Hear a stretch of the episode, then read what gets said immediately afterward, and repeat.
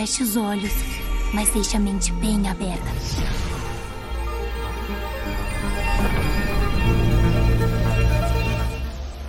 Bom dia, o sol já nasceu lá na sua fazendinha astral? Tá começando o boletim místico primeiríssimo de seu nome, semanário do aleatório, o ainda não torrado, informativo supremo dos hereges, das massas diamantinosas alienígenas e dos bad boys motoqueiros que ajudam a salvar a cidade. O podcast para todos aqueles que sabem que seriam queimados na fogueira se tivessem nascido no século XVI. Hoje nós vamos falar sobre A Bolha Assassina, esse clássico da nostalgia que assombrou a infância de muita gente desde os anos 80. E para isso eu vou chamar meus colegas hereges, começando por aquela que escolheu esse filme, Nath Padilha. Nos conte mais da sua relação com a bolha assassina desde a infância. Esse filme te rendeu algum possível trauma? Primeiro, olá. e sim, ele rendeu alguns traumas, mas não na bolha em si. Né? Eu acho que na a, tem uma cena específica que é a do quase estupro, né? Que ficou muito na minha memória, assim, de que é, pessoas que transam vão ser mortas em filmes de terror. Então não se pode transar, né? E não se pode sair com caras daquele tipo, né? Porque aquela morte é uma morte que a gente deseja bastante. E aquela cena eu sabia de cor, tanto que eu fui assistindo com o Guilherme e eu fui falando assim, o que ia acontecer. E realmente foi algo que traumatizou. Porque o restante do filme eu não lembrava tanto, né? Fazia muitos anos que eu não via. Mas esse deixou bem traumático. Sim, entendível.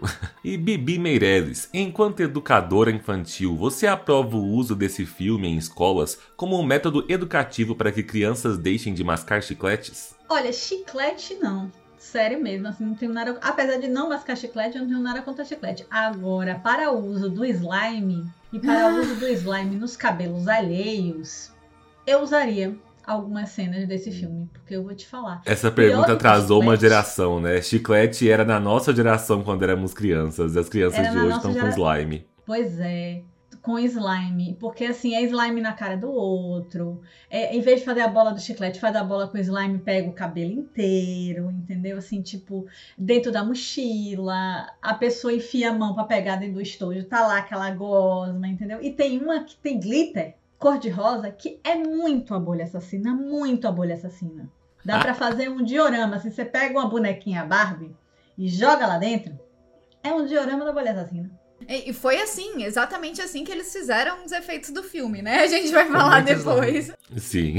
A gente já fala disso. Guilherme Cury, você que é o mais próximo que nós temos de um jovem bad boy revoltado com a sociedade aqui no boletim. Se estivesse na pele do personagem Brian, ajudaria a salvar aqueles cidadãos norte-americanos ou fugiria e deixaria que todos fossem engolidos pela bolha insaciável capitalista? Oi, Felipe, Bibi Nath e ouvintes do boletim. Eu acho que vai depender do dia, viu? Porque, sei lá, se tiver de bom humor, aquela coisa, ah, vou ajudar as pessoas e tal, você até peitaria, mas se é um dia ali, tipo, nossa, me deixa em paz. Eu, no, na pele ali do personagem, eu fugiria tranquilamente. Eu não tinha nenhum vínculo com aquela cidade, é sabe? Verdade. Anunciar moral e tal. Então, assim, depende do dia. Mas eu só queria ressaltar... Depende até da hora, né, Curi? Se a bolha chega, por exemplo, às seis da manhã, é, é, complicado, né? Sair de casa e. É, se for nesse horário que a gente tá gravando hoje, porque hoje, inclusive, vai ser a nossa primeira gravação de manhã. Vocês só conhecem a versão noturna da Nath, né? A nossa versão noturna. E hoje, olha aqui, o tanto que ela tá rindo. Não reclamou de cansaço, não reclamou do capitalismo, tá super feliz. Ela vai fazer uma petição pra gravar, né? Sim. Nove da manhã todo dia. Nove já tá Nath tarde. sorridente, Curi com cara de sono, Felipe gripado. Felipe aceitando a realidade. enérgica, né? Então, a Bibi tá feliz, né? Eu como ainda sempre. Tô na pilha de ontem, entendeu? a Bibi nem dormiu. É, ainda não vemos a Bibi desanimada. Tá para acontecer esse momento. É. Espero que não. Espero que continue isso. Agora tem uma coisa assim, quer dizer que a salvação do mundo capitalista ou não depende se Guilherme acordar ou paladino ou ogro. Assim, diz ele acorda paladino, ele salva a gente. Essa é a dualidade. Dane-se o universo. Sim. É, não, e eu ia comentar que eu tive essa fase, quando eu era mais novo, um semi-bad boy ali, mas não era, tipo, é, nível de bullying e tal. Eu era um cara que só me prejudicava. As, as minhas ações eram bullying comigo mesmo. Eu era a principal vítima. Então, tipo, teve um dia que eu pulei da escola. É, do muro. Pulei do muro e caí, tipo assim, embaixo de dois monitores que estavam rodeando. Eles só olharam pra mim e falaram assim, como assim, né? Volta, e eu fui tomar advertência. Teve uma vez também. Ah, dois monitores humanos. Eu achei que era monitor de computador. Na- não, é, na época Duas era humano pessoas. ainda. Hoje já deve estar inteligência artificial andando, mas na época eram duas pessoas e eles, tipo, rodeavam o bairro ali, sabe? Fazendo a ronda. E a hora que eu pulei foi exatamente a hora que eles passaram. E teve uma vez também que, essa vez a gente era bem mais novo, eu fui roubar a cantina. Com uns 10 alunos, sabe? Depois do horário, a gente meio que abriu lá. Isso na sexta série, era bem novo. E aí no outro dia, a gente cheio de ficha, né? Não, o que, que a gente faz com essas fichas? Aí vai lá o bobão levar as fichas que tinham sido roubadas, né, na cantina. E ficou óbvio que tinha sido eu. Então, eu só me prejudicava com as minhas ações. Não, Era um bad boy muito burro. É, um detalhe é que eles roubaram todas as fichas. Eles não roubaram uma ou duas, eles roubaram todas. Então, quando o Guilherme foi comprar, ficou óbvio. Pô, de onde surgiu essa ficha? Ninguém te vendeu ela, né? Mas, mas eu percebo que você era um bad boy com senso de justiça. Tipo, você queria pular o muro, mas você queria pular o muro e ao mesmo tempo se entregar pros monitores Sim, já. era imediato, Sabe? Você roubou cara. as fichas, depois devolveu. É. Inconscientemente, eu já tava me prejudicando pra não deixar ir longe, sabe? Era esse o, o nível. Mas não se preocupe, Curi. Eu acho que, que- acho que na sociedade em geral a gente não te classificaria como um bad boy, mas é porque aqui dentro do boletim as opções que nós temos são eu e Nath, as pessoas que sofrem bullying, e a Bibi, a pessoa que puxa a orelha de quem faz bullying. Então só sobrou você pra ser o bad boy. Eu tô aqui rindo pelo seguinte. Um dos motivos da pessoa que não querer filhos é que, tipo assim, eu ia pagar a minha língua três vezes. Então, tipo assim, um filho meu ia ser Guilherme quatro vezes, entendeu? Nossa, eu não era socorro. santa, não, galera. É porque assim, o tempo passa, entendeu? Aí você cresce, fica na meia idade, já não conta mais os pobres. Ah, e vira eu levava professora pra minha- pagar os pecados. Exato, tipo assim, eu não conto que eu levei minhas colegas para o, o porão das Sacramentinas para mostrar uma pedra de lápide e dizer que era o túmulo da freira e deixei todo mundo lá trancado. Nossa. E saí correndo. Essas coisas eu não conto. E ainda recebi chocolate para fazer o tour. Então é. é- Gente, a pessoa dá fácil. Essa pergunta tinha que ir pra Bibi, né? É. Eu, eu fiquei bonzinho agora. Foi. Bom, mas e Felipe Barbosa? A gente sabe que você, como pessoa e também como jogador de, de RPG, prefere resolver seus problemas com diplomacia. Então, qual estratégia diplomática você usaria para derrotar a bolha? Talvez cantar a música Borbulhas de Amor do Fagner? Acho uma boa. É, é- é uma boa ideia. É, é- é complicado, né? Oi? Eu tô chocada que você achou que é uma boa ideia. Não, é complicado porque eu sempre vou tentar resolver os problemas na diplomacia, né? Mas a bolha não parece muito propensa a conversar, né? Mas ah, eu ah, tentaria adotar alguma estratégia. Talvez se eu tivesse um tempo de fazer um estudo antes de qual a, a linguagem comunicativa usada pela bolha. Talvez eu trouxesse uma amoeba ou um slime, como eu me disse, pra tentar fazer a bolha achar que era um filhote, eu não sei. Alguma coisa que você identificasse. Talvez eu me fantasiasse de amoeba gigante, sabe? Tentar alguma Cantando forma Borbulhas de... de Amor.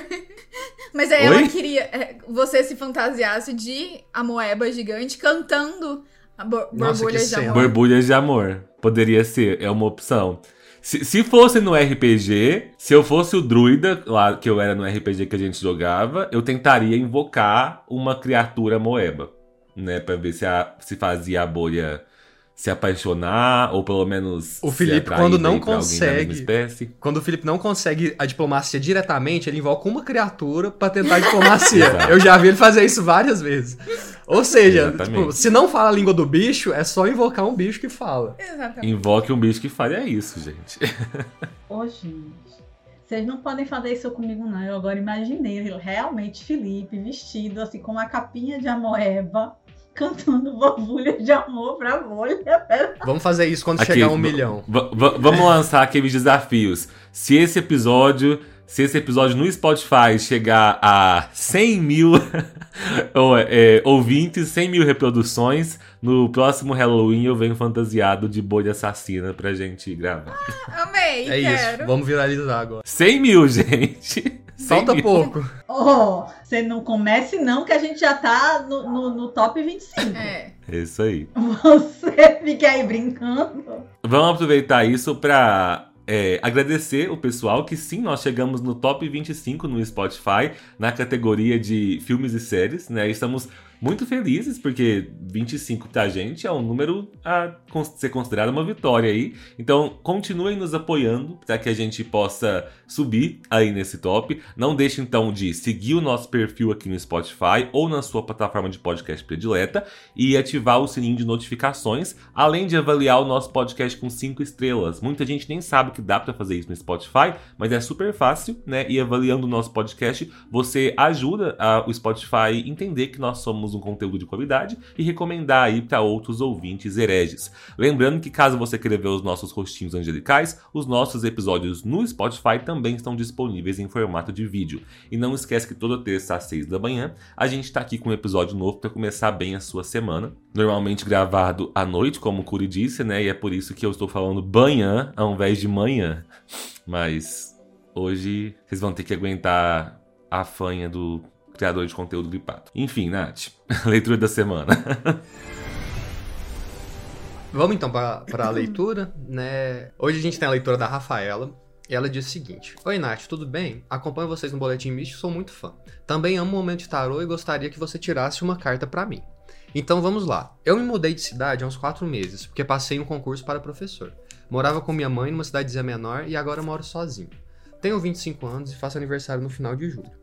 Porém, estou em um momento de muita angústia, pois eu não, te, não tô me sentindo realizado no trabalho e fico com a sensação de que tudo perdeu um pouco da graça. Sei que estou me adaptando ainda, mas tem momentos que ainda são difíceis. Gostaria que o tarô, ou até mesmo vocês, me falassem algo que conforte meu coraçãozinho. Bom, a Rafa me falou também que ela. A, a principal. Eu perguntei por que ela tá se sentindo assim, né? Ela falou que é principalmente por conta do trabalho, que ela tá com uma faixa etária que ela não gosta tanto. E então a gente vai tirar uma carta aí focando, né, num conselho para ela atravessar esse momento que não tá tão legal. Rafa, é, saiu o Ais de Bastões. Então, eu acho que o que pode te ajudar nesse momento é que essa profissão que você escolheu como professora, segundo o tarô, é algo que tá realmente ligado à sua verdadeira vontade. Algo que dentro de você é o que você quer fazer. É algo ligado à sua espiritualidade, que é realmente uma profissão que eu acredito que você queira seguir. Como você me falou, nesse momento você tá com uma faixa etária um pouco ruim e tal, mas o Ais de Bastões, ele vem mostrar que você tem muitas possibilidades. Você tá só no começo né? Você passou num concurso, então pelo que eu me lembro, quando minha mãe dava aula e passou no concurso também, conforme você vai tendo os anos de, de docência, você vai podendo escolher. A, você tem preferência para escolher as turmas, para é, escolher os horários. Então eu acho que o Age de Bastões vem aqui para te mostrar: olha, continua nesse caminho. Tem muitas possibilidades. É, é possível seguir. Agora no começo vai ser difícil, mas você tá ligada ao que você realmente quer, então tenta um pouco mais, sabe? E fica atenta às possibilidades também, né? Talvez escolas particulares também, com, com uma faixa etária que você goste mais. Eu não sei como é que tá a sua é, carga horária, né? Mas talvez ficar atento às outras possibilidades também relacionadas à sua profissão. E aí talvez é, que você me falou, né? Que se o trabalho tivesse um pouco melhor, você não estaria se sentindo tão sozinha. Então, tenta buscar de uma outra forma, um sentido mais positivo, ou é, outra escola, enfim. Muitas possibilidades no Ais de Bastões. Alguém quer dar alguma. Rafa, Pois é, ela, siga em frente, minha filha. Continue a nadar. É vida de professora mesmo. Você está se sentindo frustrada porque é uma coisa que você gosta. Porque quando a gente não gosta, ou a gente larga de mão e, diz, e sabe que a frustração é porque você não quer fazer aquilo, ou você nem liga, ou vai embora. Quando a gente gosta do que faz, aí é que começa o desespero, porque você quer fazer aquilo, mas está se sentindo frustrada com aquilo. Eu estou supondo que a faixa etária seja adolescente, porque é mais problemático. E aí é tentar impor respeito. Você é nova no trabalho, então talvez também o ciclo de colegas uhum. você seja um elemento novo que está deixando inicialmente um desconforto. Sempre existe isso, é uma adaptação. E cidade nova, você não tá morando mais com sua mãe. É difícil pra todo mundo. Acho que todos os Sim. quatro aqui passaram por isso. Sim. De sair da Sim. cidade. Ah, não, e- Guilherme e- não. Não da cidade, só da casa. Mas, Mas foi casa. conturbado. Foi. Acho que vai. É. Gente, é, é, é, é um pouco de ah, é vida adulta. Mas, por exemplo, eu saí da minha casa a 100 quilômetros, tipo, a qualquer hora minha mãe vinha me ver, eu ia ver minha mãe, pra morar na casa de minha bisa, que era uma casa estruturada. Eu não tinha que fazer nada, eu só tinha que estar lá do mesmo jeito que eu tava na casa da minha mãe, pra cumprir as mesmas tarefas. E eu liguei pra minha mãe pra perguntar se a calça jeans eh, lavava pelo avesso ou pelo direito, uma coisa que eu fazia na minha casa, não era nenhuma tarefa que eu não fazia. Dá, dá essa sensação de, de abandono, de você estar se sentindo assim mesmo. Segue em frente que, que dá certo, sério, vai lá, vai que você consegue. E eu vou passar uma. transferir uma dica aqui que não é minha. É uma. Até porque eu não tenho essa experiência de cargo público. Então é uma pessoa da minha família que vive repetindo uma coisa que talvez se encaixe na experiência dela. Porque pelo que eu entendi, ela, ela disse que passou num concurso, né? Uhum. Então eu imagino que ela, ela esteja no, no cargo público aí como professora. Então, essa pessoa da minha família sempre aconselha que quando você é, tem um cargo público, principalmente na área da educação, você se esforce para ter um hobby ou projeto pessoal no seu tempo livre, é, para compensar o fato de que é muito bom você ter a estabilidade do cargo público, só que muitas vezes, principalmente quando você é nova, tipo a Rafa que tem 25 anos, você se sente assim, travado, porque são profissões que muitas vezes não têm um, um plano de carreira, uma possibilidade de ascensão, e isso às vezes gera um sentimento de, ah, cheguei onde eu podia chegar, não tem mais o que eu fazer pra me desenvolver enquanto profissional, sabe? É, isso não é verdade. Então, assim, se talvez se você buscar coisas que podem até estar relacionadas com a sua profissão, mas que sejam hobbies ou projetos pessoais que você possa levar para um tempo além do, é, do serviço, claro, desde que não te sobrecarregue, pode ser uma coisa para te fazer sentir melhor. Com certeza. E, e combina com mais de bastões, de possibilidades e verdadeira vontade. No Boletim Místico de hoje, nós vamos falar de A Bolha Assassina, filme de 1988, que é um remake do filme homônimo de 1958, sendo um dos vários exemplos de remakes da década de 80 que ficaram melhores e mais conhecidos do que a obra original.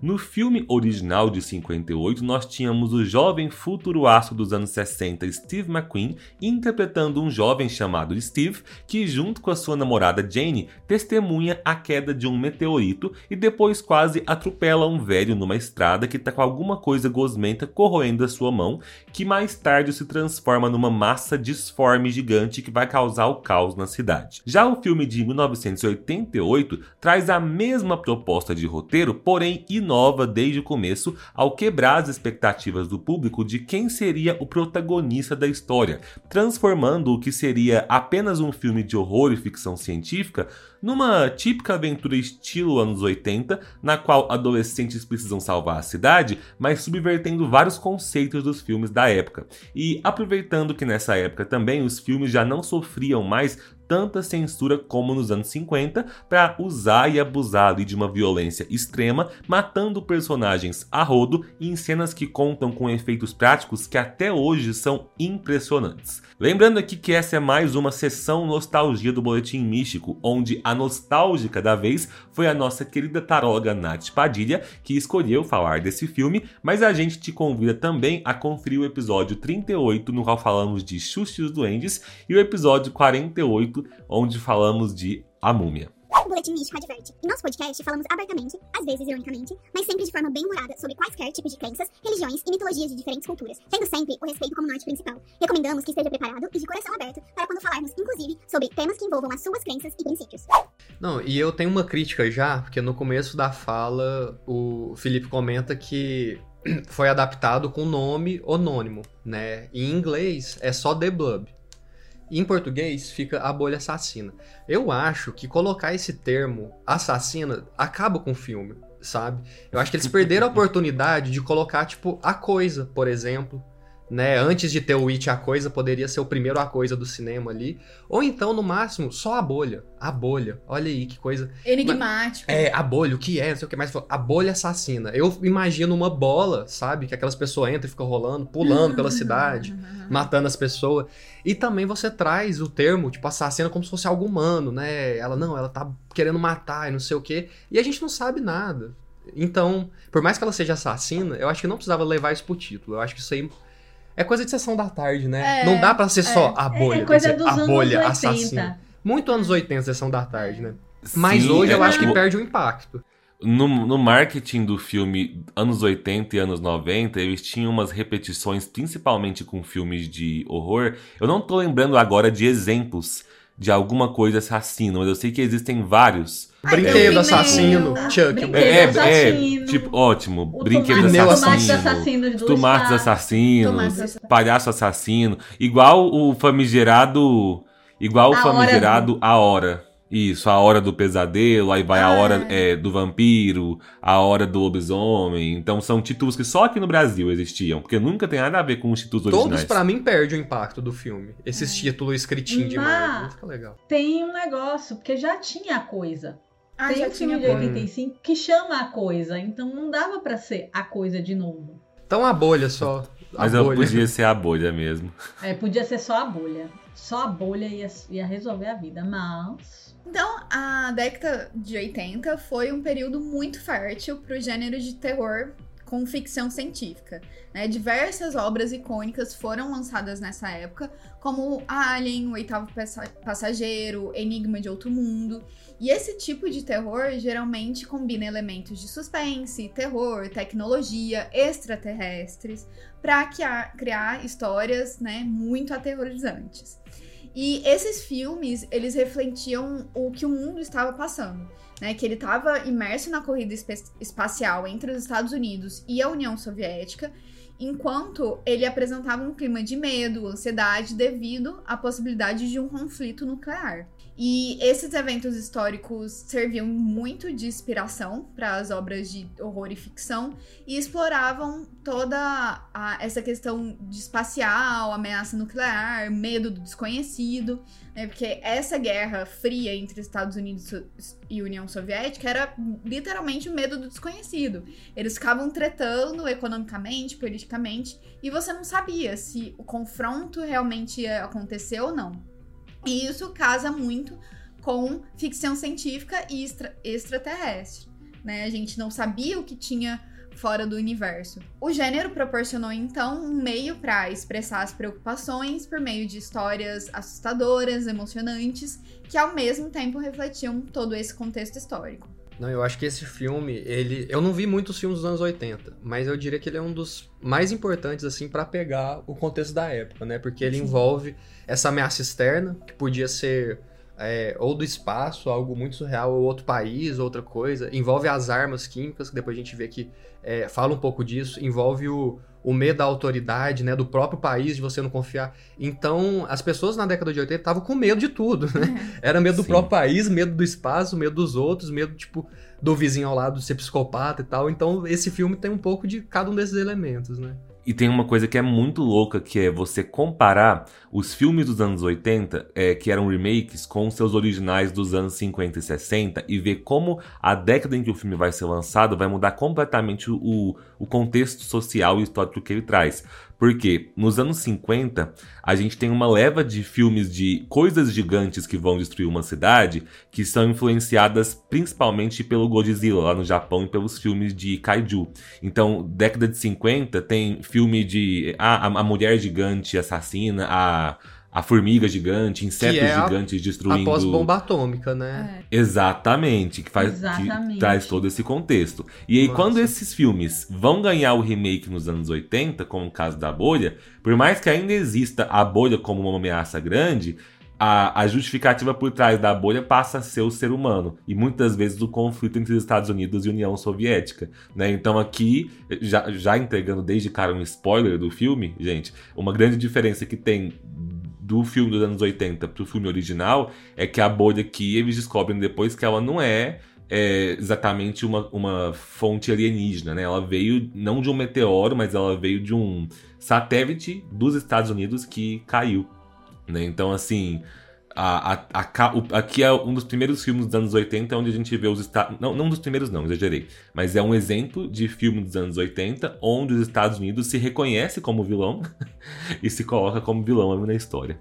E, e, é aquele medo da, é a, da, da, ameaça interna, do terrorismo interno. Sim. Que ainda é muito presente nos Estados Unidos. Então, onde é, acho que é meio oeste, né? O local que tem, que tem montanha, que neva e tal. Tô tentando localizar geograficamente porque tem alguns pontos dos Estados Unidos em que as pessoas são a, absolutamente noiadas com o próprio governo. Uhum. Sim. Então, tipo assim, tudo para eles é mentira, tudo para eles eles estão é, colocando chip, é, te vigiando. E no final é meio que isso, né?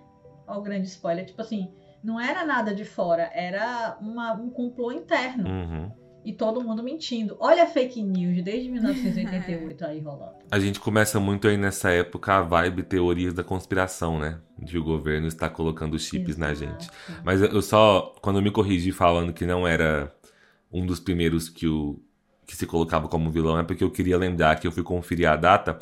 O ET do, do Steven Spielberg é de 82, né? Ah. Então lá em ET, o extraterrestre, a gente já tinha o governo como, como, como vilão. E que, gente, olha quem é a direção, Steven Spielberg, um dos caras que tem mais é, propriedade para falar de Segunda Guerra, por exemplo, onde você tem um grande vilão, mas também que ninguém era mocinho. Todo mundo se aproveitou dali. Ele usa um pouco isso. Um pouco essa experiência dos estudos dele sobre a Segunda Guerra. Então, é, a... ninguém é mocinho não, gente. Todo mundo aprontou. Sim, e, e é legal essa comparação do, do primeiro filme, porque nessa época, pós-guerra, pós-bomba atômica, tipo, a primeira e a segunda guerra estavam muito recente, então as fronteiras dos países, a ameaça externa era muito clara. Então fazia todo sentido vir um monstro, sabe, gigante, que surgiu de fora mesmo e ataca todo mundo igual naquele, naquele país, né? Quando as coisas vão ficando mais complicadas em Guerra Fria, fica muito mais sutil, você não sabe de onde vem. Às vezes o seu próprio governo pode mexer com é, algo muito perigoso que vai causar dano primeiro para vocês e não só pro seu inimigo, né? Que é exatamente o que acontece na bolha. Então é interessante ver essas construções, né? A gente sempre observa Sim. que o filme de terror ele tem um, um, aspecto sempre muito político, né, no, no contexto deles. Bom, pessoal, lembrando que se você está assistindo a gente pelo YouTube no canal Felipe Barbosa, esse aqui é apenas um corte do nosso episódio 52. Se você quiser conferir o episódio na íntegra, basta você clicar no link que vai estar na descrição do vídeo e assistir ou ouvir o episódio completo no Spotify ou na sua plataforma de podcast predileta. É nessa versão do episódio completo que a gente traz as notícias da semana, que a Nath faz a leitura de tarô, inclusive na introdução do episódio episódio de hoje, ela fez a leitura respondendo a pergunta de mais um dos nossos ouvintes. Então, quem quiser mandar perguntas para Taroga, pode mandar para ela tanto por mensagem no Instagram quanto nos comentários aqui do YouTube ou no Twitter. Lembrando que você pode pedir para não ser identificado caso não queira que a gente exponha o seu nome. E um aviso extra para aqueles que não querem só uma pergunta respondida aqui, mas sim uma sessão particular com a Nath. Agora nós temos um benefício novo para quem é membro do canal Felipe Barbosa, que é quem é membro pode solicitar a sua tiragem da bússola promocional com a nossa taróloga. A tiragem da bússola é uma tiragem especial para quem está precisando tomar decisões, pensar nas consequências de uma escolha ou receber orientação para algum assunto pessoal. E está saindo pelo valor promocional exclusivo para membros de 15 reais. Então tá super barato. Quem é membro do canal, basta seguir as instruções que você vai ver lá na aba dos membros, que é você tira print da sua tela de membro do canal, clica no link que eu deixei lá do Instagram da Nath e chama ela por DM para marcar a sua tiragem especial. Bom, é, a gente já falou um pouco é, sobre o filme, né? Mas eu queria saber de vocês se vocês acharam que ele envelheceu mal, se ele ainda funciona tantos anos depois, e se vocês gostaram de assistir. Bom, eu. Amei! Eu, eu, eu confesso que eu vim pronto para esse episódio para falar: Meu Deus! Como que você me fez assistir um filme desse? Porque eu tinha a visão da bolha pulando ali. Eu não, não conhecia do filme mesmo, assim. Então foi uma experiência nova. E para mim, foi como ver o pré-Stranger Things. Parecia que eu tava assistindo Stranger Things, Sim. né? De uma versão simplificada. Tipo, ó, one shot. Um, não vai ser dividido em temporadas, né? Vai ser num filme. E é, como, como obra, eu me surpreendi. Porque deu para sentir medo. eu achei um, um roteiro interessante, eu achei muitas quebras de expectativas legais, foi um filme único. E assim, os efeitos, apesar de ser, óbvio, levemente bizarro, porque a gente tá no ano de 2023, então é, esse filme ele tem a idade da nossa Constituição, gente. Ele é de 88, ele é tão antigo quanto a nossa democracia recente. Então é, sabe? E aí, é, você tem que relevar algumas coisas, mas independente disso, eu acho que é um filme que dá para você ver hoje em dia, sabe? Uhum. Normal. E, e, você consegue absorver as mensagens. Então, foi uma boa escolha, assim, sabe? Eu acho que não. Eu não diria que envelheceu mal ou bem, porque eu não tive o uhum. contato da época, eu só tive esse contato. Mas assim, é um filme beleza, sabe? Ok. É, você falou sobre as questões da, dos efeitos, né? Eu percebo que os efeitos que foram feitos práticos, sem é, tela verde e, e, nada assim, não envelheceram tão ruim. Que são os que ainda dão medo. Agora, quando tinha tela verde, você via claramente que tinha tela verde, aí você saiu um pouco da fantasia. Mas fora isso, eu acho que por isso que ele não envelheceu tão ruim. É, e assim, ele tem personagens que são carismáticos até. E eu acho que você consegue se conectar.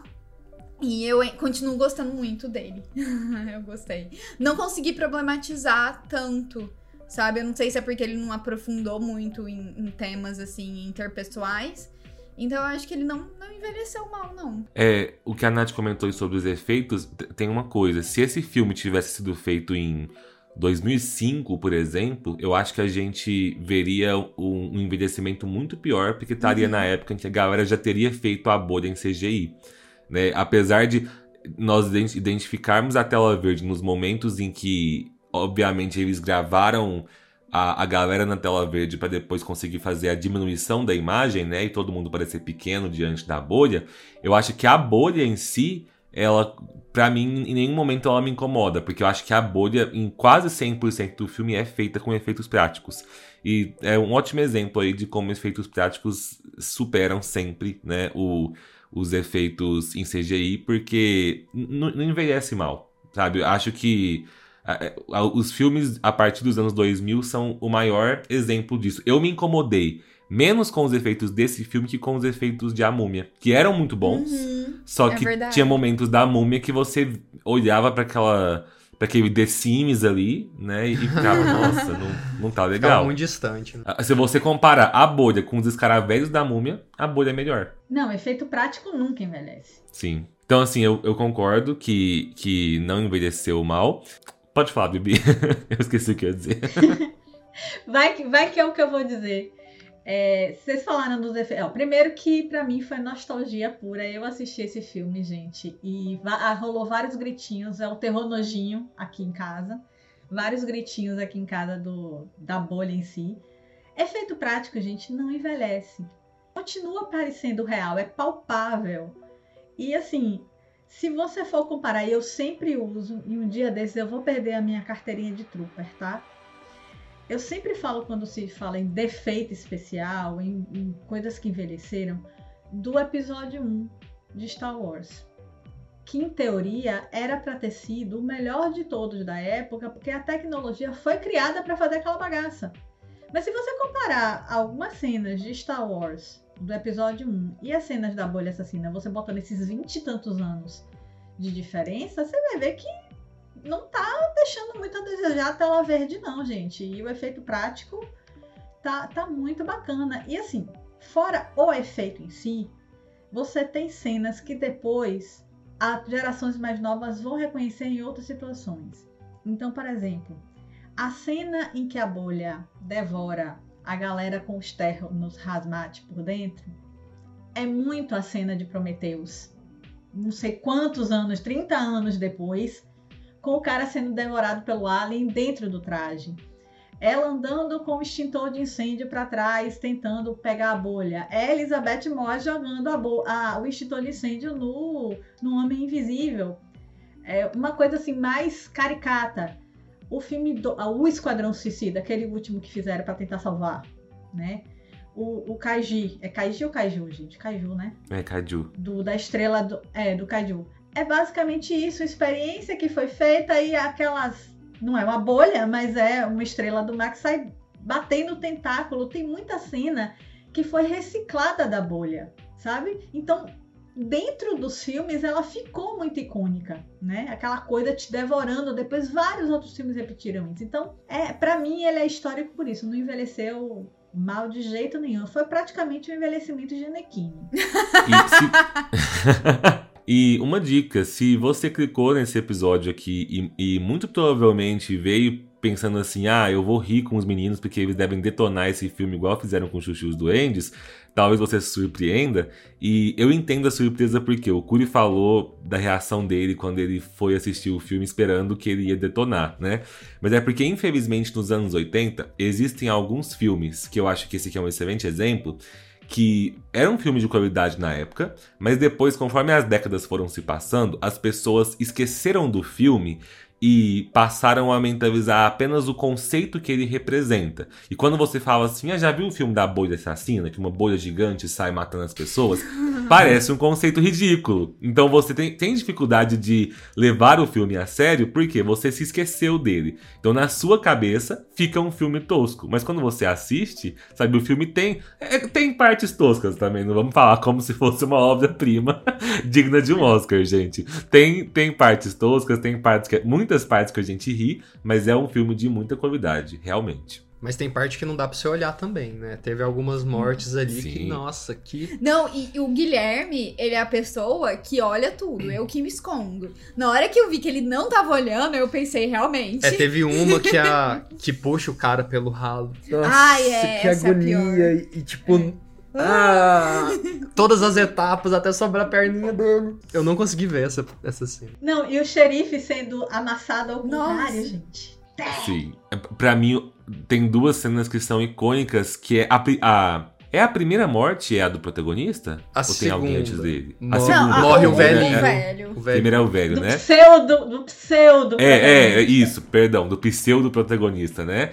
É, o jeito que ele morre, que mostra ele com a mão esticada e a bolha puxando a pele dele pra trás. Nossa, aquilo deve ter traumatizado muita Ah. criança nos anos 80, porque eu não e o lembrava braço daquilo. dele solta. O braço dele, pois é. E depois. Ela é, pega quando... o braço dele, né? É, e desmaia depois, Sim. é muito tenso. E depois, quando a bolha persegue a, a moça da lanchonete até a cabine telefônica, e aí ela fica em volta da cabine, e a moça olha pro lado e ela vê o rosto do xerife lá dentro.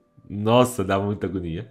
Não, a, a minha mais nojenta já é no final, quando ela vai pegar a arma e ela tira assim, o cara ainda tá vivo e o ossinho saindo assim. Ah, é? Ai, grudado, me né? ajude. Eu, eu gostei muito, eu acho que da direção em si, porque ela é Uhum. bem. Ela, ele conseguiu colocar umas colinhas entre as cenas, né?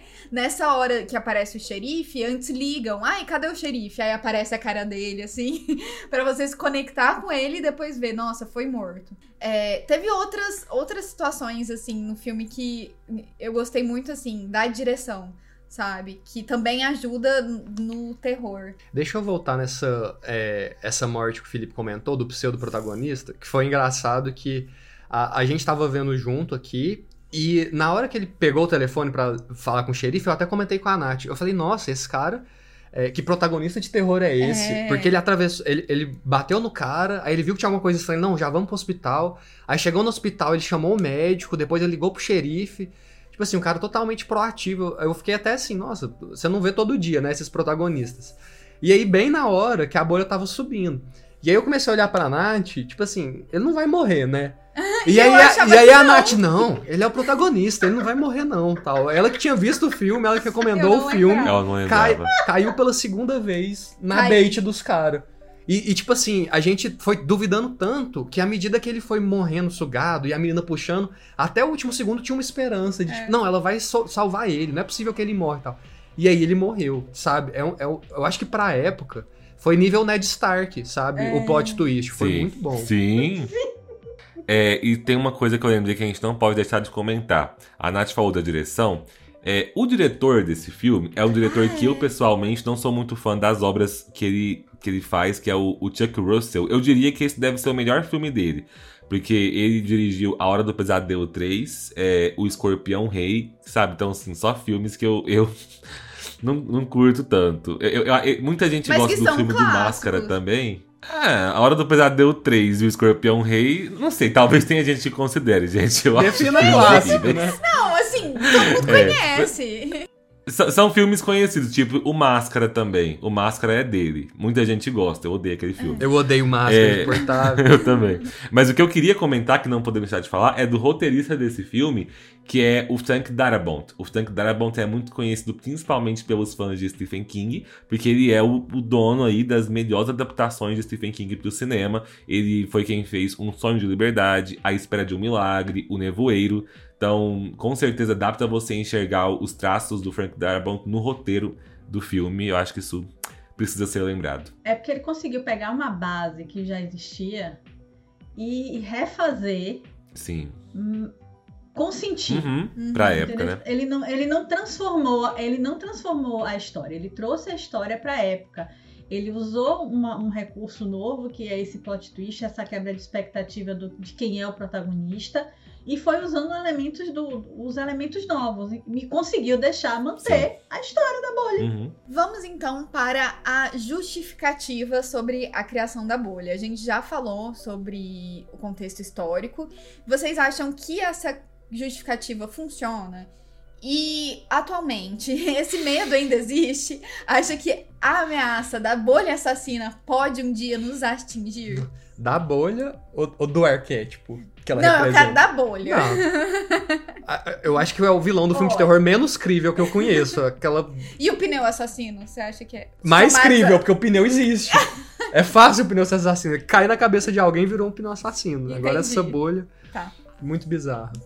Me lembrou, inclusive, só, só estender minha fala antes de passar, que eu queria comentar que me lembrou a cor que caiu do céu, Ah, sabe? é. Só que a versão speedrun. Porque a cor que caiu do céu não é uma bolha, né? É uma cor estranha e vai enlouquecendo aos, aos poucos, os fazendeiros ali, contamina as coisas, mata animal. Essa bolha também cai do céu, mas ela já vai, sabe? Ela não quer mexer com seu psicológico, não. Ela te quer, quer te triturar mesmo. Ela tem fome. Bem slasher, né? É, da época. Tem mesmo. fome. Ela vai direto ao ponto. Tô com fome, quero merendar. É isso. Mas, ó, é, se você ignorar o conceito e a- a- o aspecto da bolha, eu acho que pensar na bolha enquanto um vilão que vem de experime- experimento científico, não é exatamente experimento científico, né? Ali eles falam que é uma mistura de umas bactérias mutantes, mas vindas da radiação é, do espaço, né? por- Porque ela caiu do satélite e tal. Então, assim, acaba sendo culpa do governo. Então, se, se a gente pensar nessa ideia de uma ameaça que vem de ações do governo, aí a gente pode simplesmente aceitar que é, é crível, né? A gente sempre, quando a gente pensa, ah, como é que a gente vai, a humanidade vai ver o seu fim? A gente costuma pensar que é pelas ações do próprio homem. Então, essa parte, pelo menos, chega a ser verídica. Muito verídica. E aí a gente vê- tem uma segunda parte. Aquilo que realmente é o vilão da história, que é a bolha, ou o arquétipo da bolha, e aquilo que o governo diz que é o vilão, que é uma contaminação. E se Sim. você pensar nisso, nós passamos quase três anos aí, Uhum. sabendo que, claro, obviamente foi real, né? Existiu, estava, as pessoas padeceram disso, mas que também existia uma pressão e uma fake news e um, um- um- um burburinho que às vezes era pior do que a própria doença, do que a própria contaminação. Então eu, eu acho que esse vilão funcionaria até hoje. Talvez não a bolha em si. Talvez se você colocasse isso em potinhos e vendesse, não é? E aí eu volto para outra referência a isso. É, não- é a quinta, sexta. Qual é a, a temporada de Supernatural que tem os Leviatãs? Em que os Leviatãs meio que invadem e dominam através da glucose de milho, que é tipo. Acho que é Cara, a sexta. que é Acho o- que é a sexta. é a sexta. Cara, aquilo é uma bolha, aquilo é uma representação da bolha, porque, tipo, nos Estados Unidos, a gente aqui tem açúcar de vários tipos, mas eles é só glucose de milho, que na base é tipo uma geleia. Então é referência a isso também. É verdade. A, a bolha em si, já pensou, você faz um novo bolha assassina, como é que essa bolha vai se espalhar? Um potinho de slime nas, nas carinhas das crianças. Buf! Já era. Gente, é um roteirista de filme de terror aqui. Sim, e, e uma coisa muito massa que não pode esquecer, que a gente não pode esquecer de mencionar. No início do filme tem toda uma, uma questão de crítica ali, não só à política norte-americana, ao governo e também à, à ciência, né? A gente tem, eu não lembro qual que é a, a função, seria um, um oficial, seria militar, seria do governo, aquele líder principal O entre os médico. cientistas lá, era médico? É um médico. É, ele fica falando Eu que é doutor, lembro- não sei o quê. Ah, mas É, ele pode ser doutor de função dele. doutorado, né? Mas ele é basicamente Mais o. Ele é basicamente ali o líder que vai falar eu não sou coveiro, né? que é a, a, a função dele ali. E no final a gente tem a, o restinho da bolha sobrevivendo com o padre, né? Que aí já tem até uma visão de é extremismo religioso aí, com o padre fazendo. reunindo a galera ali num, numa. eu Não sei se é uma missa, uma espécie de Uma culto. seita. É. Uma É, seita mas quase Uma ali seita já. com a bolha ali no pote falando, ah, o senhor vai me dar um sinal, sabe? Então temos aí crítica pros, pros dois males, o extremismo na política e na ciência e o extremismo na religião. Verdade. Que eu tenho que fazer um elogio à maquiagem do padre. Sim, é mesmo. Que é, no, é pra. É, a- foca no nojo e você fica com nojo. E ao mesmo tempo você fica com medo e você não sabe o que sentir. E aí foca num outro, num outro tipo de terror, que também graçava na época. O terror da seita, tipo Crianças do Milharal. É. Sim. Colheita Maldita. Tipo assim, esse filme pegou o pacotão E usou tudo. e fez assim, eu vou botar tudo. tudo. aqui dentro. E, aí- e E aí tem- você falou do líder lá, do cara da, naquela cena mais coisa, e, tipo assim, gente, o cara todo vestido de terno hazmat com as, com as granadas empenduradas. O que era aquilo, gente? Que tipo, era, era ciência para a guerra? Não sei se tinha alguma representação, mas eu fico assim, ele tem granada no terno? Como é que, como é que pode isso? Pra que isso? Ninguém percebeu que ele tá com uma granada aí? Pra que que serve? Não. Não, Eu, eu notei essa cena mesmo, eu achei estranho, só que pra mim ela fez sentido quando ele morre, que aí a bolha vai e ele explode a granada. Eu acho que eles botaram aquela granada só pra. Não, vamos fazer uma mortezinha diferente pro cara. Mas de forma prática não faz nenhum sentido o cara andar com duas granadas no peito. Tipo assim, você tá dizendo que é uma contaminação, que você vai isolar as pessoas. Pra que, que você tá com uma granada? assim, tipo, só. Não sei. Mas faz sentido. Na hora de você justifica como morreu. Aí, beleza. Anos 80, gente, é assim. Não, é porque americano gosta muito de arma. Se tem uma justificativa pra ele usar a arma, ele vai pegar todas as que for- forem possíveis. Ah, no filme Aí, tem que ter uma arma, né? Não, É. não tem jeito. Foi isso. Faltou uma bazuca. É interessante esses personagens que ele- eu acho que eles vêm mostrar que, olha, já tem algo ali estranho que causa muito problema. Mas o ser humano ele ainda pode piorar, né? Esse doutor ali que foi conter a contaminação, ele fazia questão de matar o máximo de pessoa possível Sim. nesse meio tempo, né? Não queria salvar ninguém. Ele queria destruir a bolha ali e não conseguiu. E, e o padre também, né? Destruir não, né? Pegar ela viva. É, queria li, é, lidar com ela ali, de, cer- de certa forma, É. sim. E o padre também, né? Ele já pega algo ameaçador e transforma mais ameaçador ainda. Me lembrou até Missa da Meia-Noite, aquela vibe do culto. Sim. né? Ah, e aí, uma coisa que a gente pode mencionar, até pra já puxar o próximo ponto, é que a gente costuma muitas vezes falar assim: ah, filme dos anos 80 e colocar todos os filmes de uma década como um mesmo. no mesmo balaio, mas a gente se esquece que ao longo de uma década vai havendo uma, uma evolução. E aqui a gente já tem 88, final da década. Então já chegamos no momento em que os filmes dos anos 80 estão subvertendo os conceitos de filme dos anos 80. Você pode ver que todos os, os personagens que têm funções ali não conseguem cumprir bem suas funções. Então, o xerife não consegue ser um bom xerife. O, padre, que lá no início dos anos 80 ia ser os famosos padres que iam fazer exorcismos e lidar com ameaças, aqui o padre também termina praticamente como um vilão. O protagonista não consegue ser protagonista e deixa tudo pro bad boy, né? Ser o herói do filme. Então, é, já é os anos 80 aí se reinventando, né? Que acho que casa com o nosso próximo tópico. Sim, é, eu, eu só ia comentar também que aquele começo do padre, deles julgando o cara indo comprar camisinha, aquela cena, nossa, é Sim. muito forçada. Gente, O farmacêutico e o padre olhando, meu Deus, o cara entrou numa farmácia e comprou uma camisinha, o cara velho já, sabe? Pelo amor de Deus, não. Mas completamente verídica, né? Completamente. Completamente. Não, nos anos 80, gente. Até hoje é difícil, né? O povo se sente julgado. Pensa, 30 E, anos gente, atrás. eu acho ótima a sacada depois dele chegar na casa da, da menina e ser o pai dela. todo aquele drama, né, do jornal. Eu, gente, por que esse drama, né, pra apresentar o pai? Ele abaixa assim o farmacêutico. Eu ri muito nessa hora. Ficou muito bom essa, essa construção. E, tipo, eu sei que é a temporalidade. Mas aí, eu, aqueles 10 primeiros minutos de filme, não parece muito que vai ser uma comédia besterol? Sim. Sim. Todas as situações de uma comédia besterol. E quanto à história da camisinha na farmácia, gente, nos anos 80, era meio tabu, meio coisa você comprar absorvente. Nossa. É... Meu pai era um dos poucos caras que comprava absorvente. Ele comprava absorvente pra minha mãe. E aí ele chegava em casa brincando e dizia assim: Ó, eu passei vergonha por você. Porque ele Gente, chegava olha na farmácia e pedia. Então é- eram umas coisas bestas, sabe? O farmacêutico é o julgador da cidade, né? É. Ao, ao lado do- da É figura o religiosa. inquisitor, né? Ele passa a lista pro padre, ó. É. Essa galera aqui, ó, as compras dele. Bom, mas Teste o de gravidez, então, deve ter sido escândalo. Nossa. pílula de seguinte, meu Deus do céu. É, mas o Felipe tinha feito o mó gancho aqui, né, pra gente seguir. E eu voltei, então... Parabéns! Parabéns. Valeu a pena falar das camisinhas. É. Mas o, o que eu queria trazer também era que, igual eu comentei no começo, porque pra mim foi a primeira experiência vendo o filme e de cara já eu notei assim que era quase Stranger Things mesmo, porque a proposta é essa. Então, eu fui vendo Stranger Things e nossa, que legal, olha o tanto de referência dos anos 80 e tal, mas eu não conhecia todas. Mas você não tinha as É, referências. Então, tipo, eu sabia que Stranger Things falava das referências, mas eu não sabia exatamente. Só que agora, esse filme.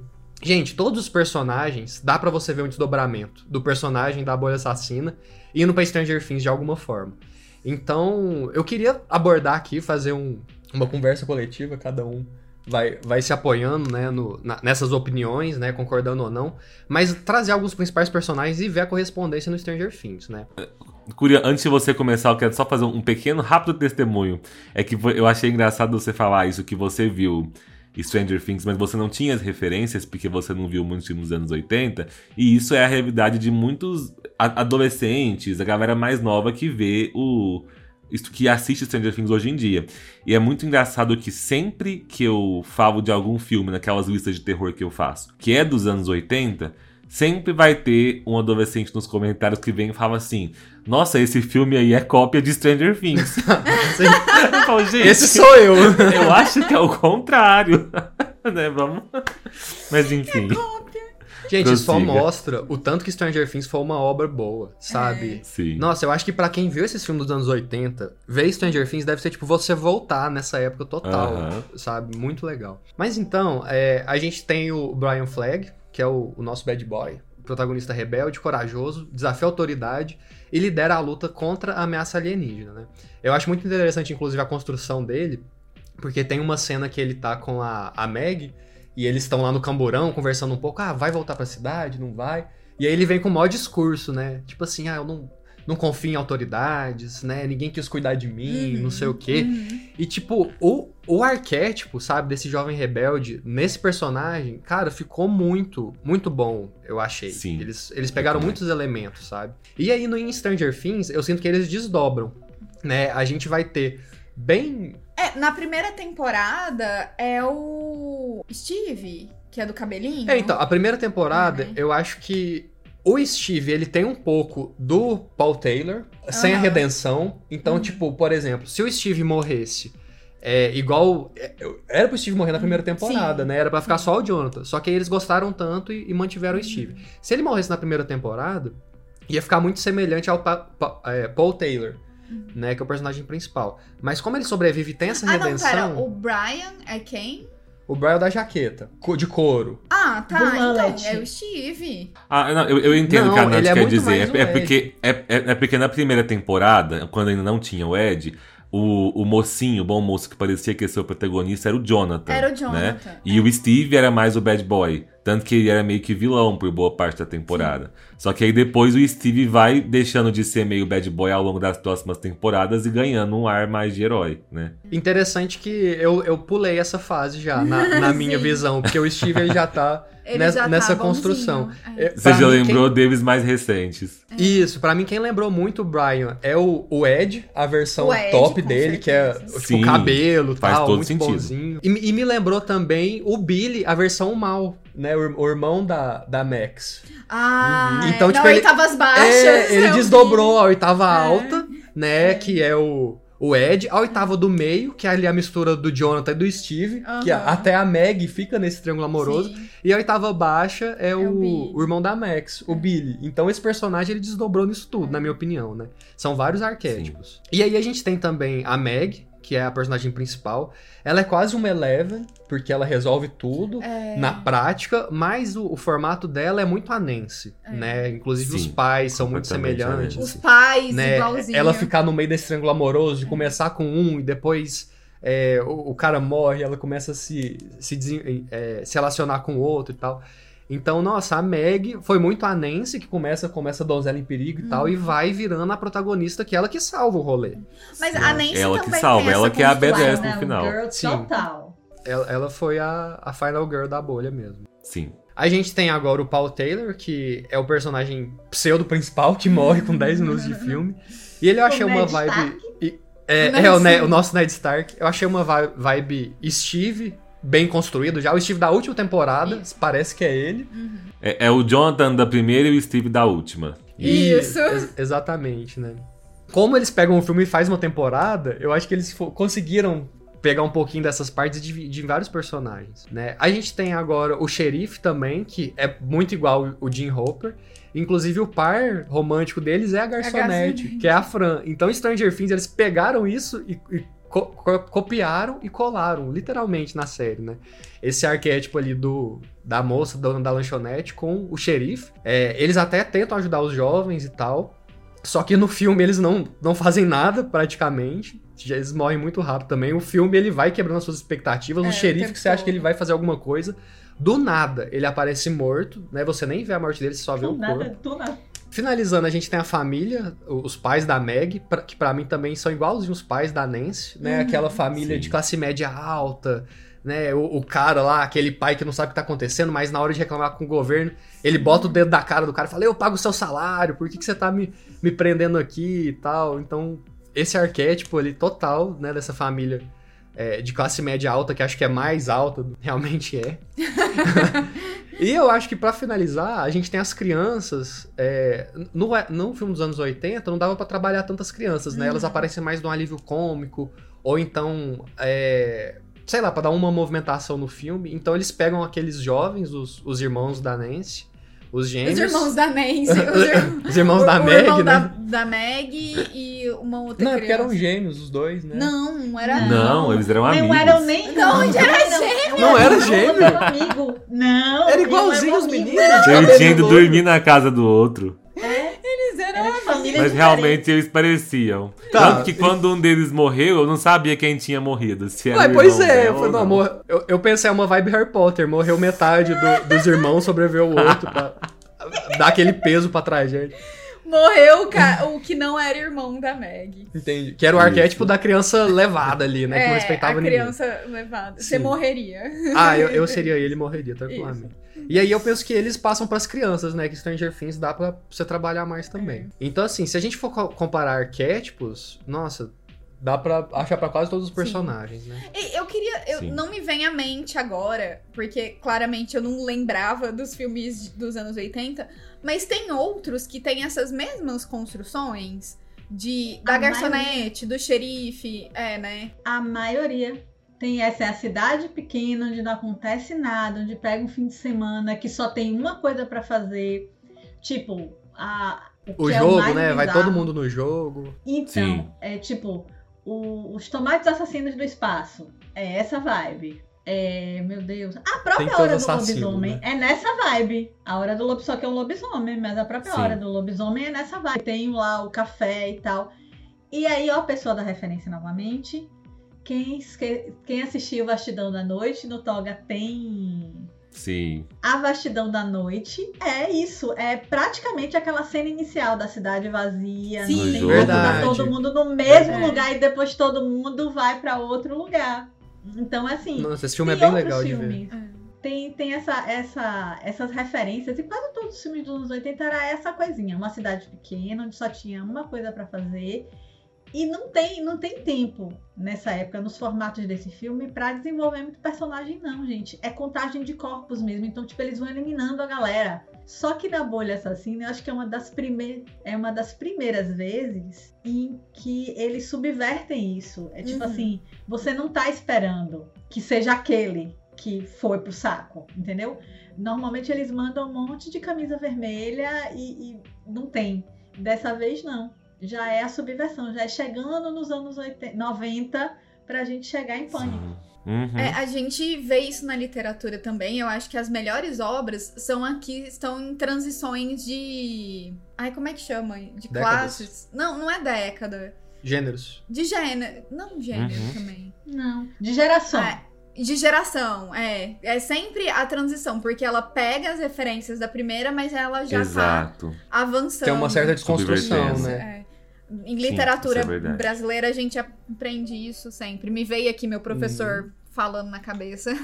Sim. E acho que a- ao fazer todas essas referências e links com obras mais recentes que foram citadas aqui, a gente chega naquela conclusão, né? De que eu acho que os anos 80 será sempre algo imortal no cinema e, e na ficção, porque é, nas próximas gerações, próximas décadas, é, eles não vão conseguir referenciar o que a nossa geração cria. Porque a nossa geração só reaproveita o que era dos anos 80. Só fica fazendo referência e remake e sequência e, e não cria algo completamente original. Então, assim, vão ficar referenciando os anos 80 pra sempre aí. Esse é o nosso Exatamente. futuro. E como diria o filósofo contemporâneo E.T. Bilu, busquem conhecimento e fiquem agora com as informações recentes de tudo de místico, esotérico ou, no mínimo, curioso que aconteceu no mundo essa semana.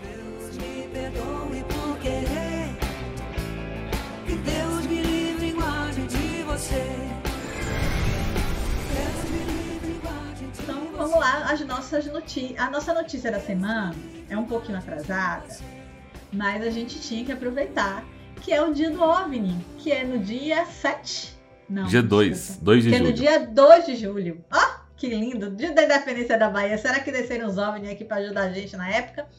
Então, é um pouquinho atrasada, mas vale a pena, né? Então, há 76 anos acontecia o, o famigerado caso Roswell, onde dizem que houve uma queda de um OVNI tripulado e que esses alienígenas, pessoas extraterrestres, corpos não humanos, né, que agora chama corpos não humanos, fizeram contato conosco. E a partir daí, gente, daí pra frente, é só pra trás. É área 51, é alien caindo, é luz piscando, é tudo isso. E eu vou ler aqui pra vocês a notícia agora, né?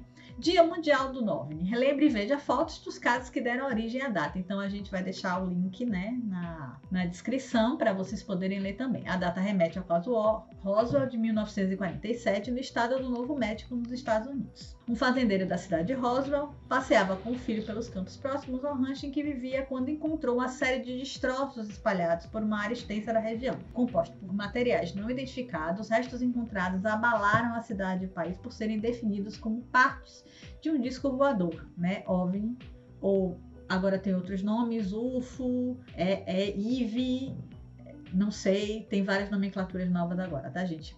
A informação foi confirmada e posteriormente negada pela Força Aérea dos Estados Unidos e o episódio ficou conhecido como o caso Roswell no dia 2 de julho de 1947. Só isso já é e já foi roteiro para vários filmes. É, e continuamos até hoje aí, dependentes de confirmações se nossa humanidade já fez contato com seres de outro planeta ou não. Mas eu acho que bolhas alienígenas até hoje ninguém não lembra de pessoas manifestando aí Droga. que já tenham dado as caras. Gente, eu acho que eles têm tanta coisa mais pra fazer do que ficar. do que Do que uma fazer uma tour gigante, por né? aqui. A bolha gigante, a gente pode não estar entendendo ela, né? Só uma coisa, ela congelada, ela fica um cristal muito bonito, né? Nossa, aquele final. né? Eu tenho certeza Sim. que hoje, esse, se acontecesse a bolha, se ela virasse esse cristal, ele seria vendido pro jovem místico. E ele certeza. teria, teria ali o- na geladeira. A gente leu uma notícia da geladeira com, a, com as. Com Os nomes. os encantamentos, né? Teria também a geladeira, você vai comprar, tem ali uma pedra da bolha ali. Nossa, gente, esse final, quando explode a bolha e do nada vira aquilo, tipo, ai, Não, enfim. a melhor coisa é o cara virando e dizendo assim: Ei, Fulano, traz o caminhão que a gente vai jogar no lixo. É, virou, virou um filme de Natal, do nada, né? É. Começa a nevar, umas pedras brilhando. O final Sim. foi, foi Final ótimo. esperançoso. Não, ótimo, cara. Eu falei pra você que ia E teve levar. milagre de Natal. O, o, o Então é Natal tem que falar desse É, filme. só por conta do, da neve no final. Não, mas o cara fala que tinha que acreditar em milagres. É verdade, é Mariana e verdade. Juliana, Bolha Assassina pode ser considerado um filme de. Natal? Queremos saber. Bom, pessoal, lembrando que as redes sociais dos quatro estão sempre aqui na descrição. Compartilhe o podcast marcando a gente, conta o que você achou desse episódio no Twitter, no Instagram e onde mais quiser. E se você brotou aqui hoje e ainda não nos conhecia, maratona as duas primeiras temporadas que tem muita coisa bacana. Nós voltamos na próxima terça, às seis da manhã no Spotify e nos outros agregadores de podcast para queimar mais um pouquinho na fogueira junto com vocês. Até a próxima e cuidado com a fogueira. Tchau. Tchau. Esse podcast é produzido e roteirizado por Felipe Barbosa, Natália Padilha, Guilherme Cury e Bibi Meirelles. Todos os episódios são editados por Sabrina Barbosa. Os links com nossas fontes de pesquisa estão sempre na descrição do episódio.